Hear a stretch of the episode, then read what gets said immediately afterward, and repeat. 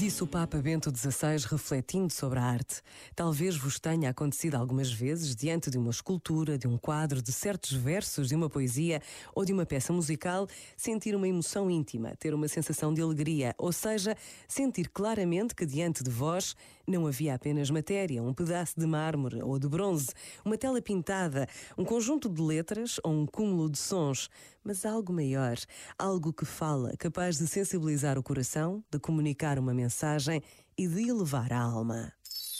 Este momento está disponível em podcast no site e na app da RGF.